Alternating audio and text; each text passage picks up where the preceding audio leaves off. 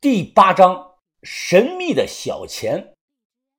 古城门这个震惊世界的狮子头第一次露面呢，在公众面前应该是在二零一二年左右。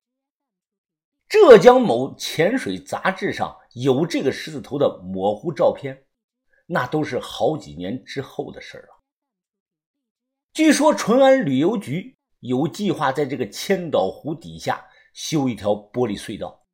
游客通过这条湖底的隧道，能直接看到那个千年的狮子头，但也只是计划。这都过去有多少年了，连个隧道的门都没有看见在哪里。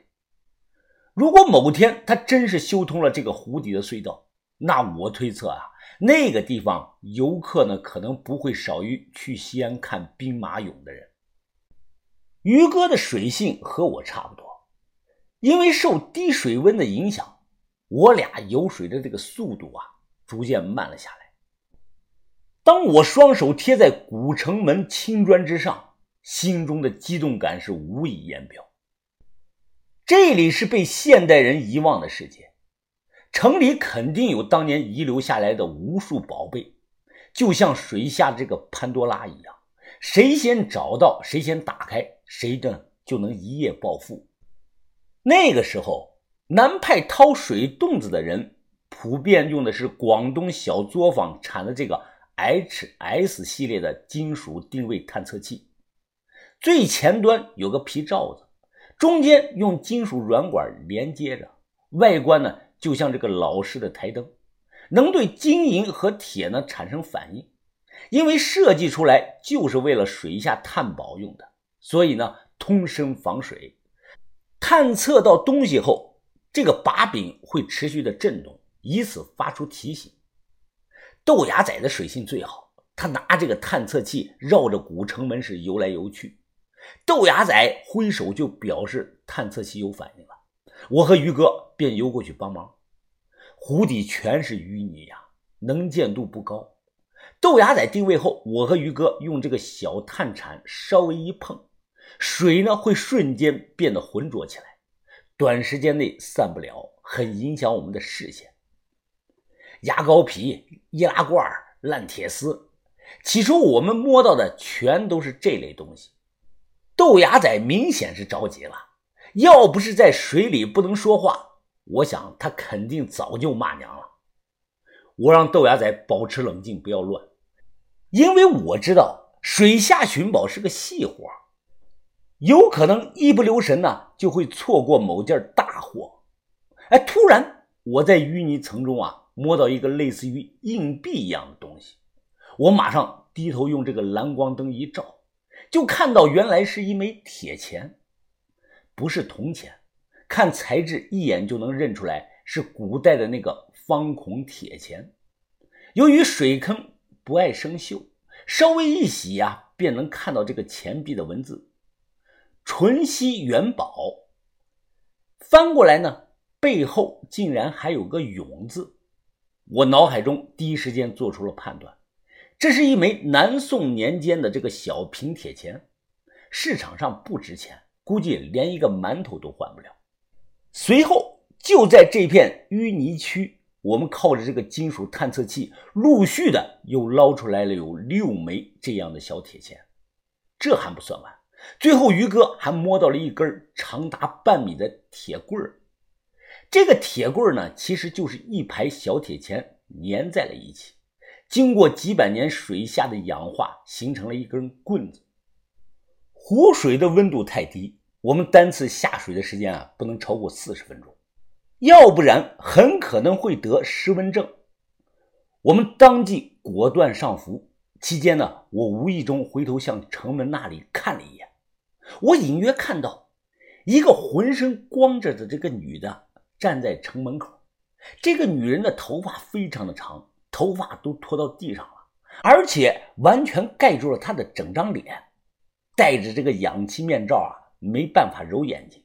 我使劲的晃了晃脑袋，再看，这个女的又不见了，那里只有一大团黑色的水草呢，随着这个水流在摇摆。于哥以为我醉水了，他游过来想拉我，我忙挣开于哥的手，表示自己没事见鬼了，这城门口那是个什么东西呢？可能是我脑袋缺氧，把水草呢看成是女的了。上来后，我随口提了这么一嘴，于哥和豆芽仔啊都说他俩呢什么都没看到。怎么样啊？有什么收获吗？把头问我们。豆芽仔垂头丧气的说道：“哎呀，别提了，把头，我们是找到城门了，不过运气不好呀，就捞到了几个破铜钱。”我纠正豆芽仔的话。啊，不是铜钱，是铁钱，应该是南宋年间的，不值钱。把头听后，他点了点头。哦，别灰心，有收获就是好开端呐。拿来我看一眼。豆芽仔当即把这个小铁钱递给了把头，把头皱着眉说：“这这铁钱有些奇怪呀。”没见过，不奇怪啊，把头，这不就是南宋淳熙年间的小平铁钱吗？当时主要在南方地区流通，四川最多了。把头仿佛没有听到我的话，他盯着这个小铁钱，眉头皱的是越来越深。把头一辈子见过无数的大风浪和大场面，估计就算是金缕玉衣呢。摆在面前，把头也不会太激动，但眼下把头对着一枚小铁钱，却露出了疑惑的表情，这让我整不明白情况了。云峰啊，你再仔细的看看，你确定这是南宋淳熙年间的？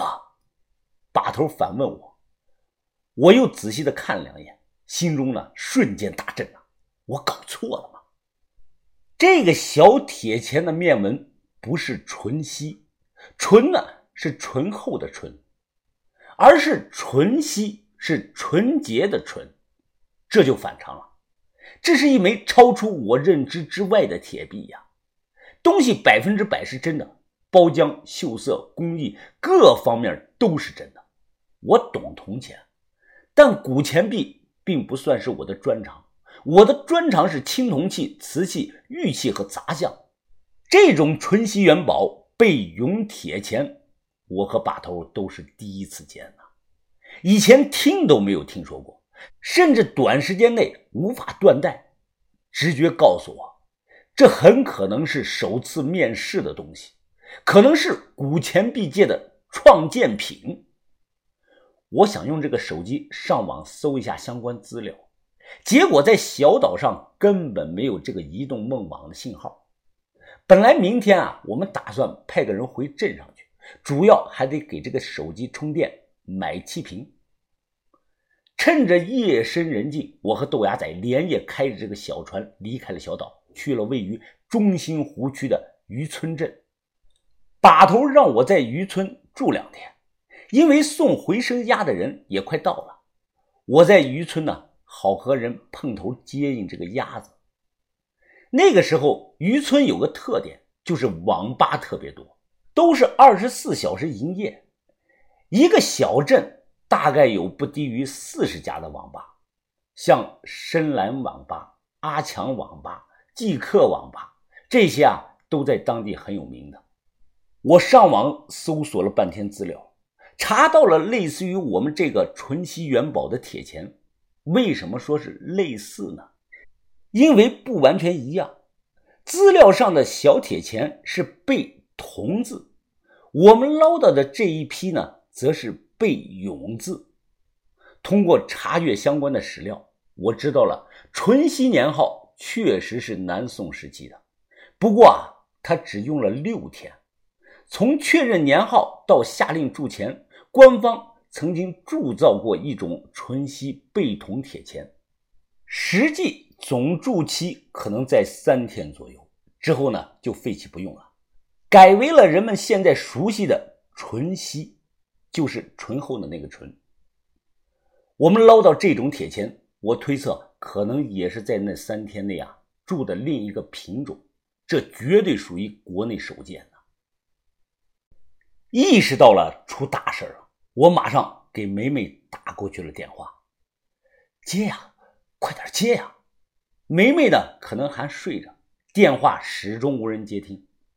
就在这个时候，网吧的网管突然呢，从后面拍了我一下，顿时吓了我一跳。干什么？我疑惑的回头问。网吧的网管是名二十岁左右的小年轻人，他手里夹着烟，冲着我说：“哥们儿，这外面也没下雨呀，你鞋怎么都是湿的？你看你给我踩的这。”我起身一看，就看到从门口到我上机的这里，地板上有一排明显的湿脚印，还带着泥。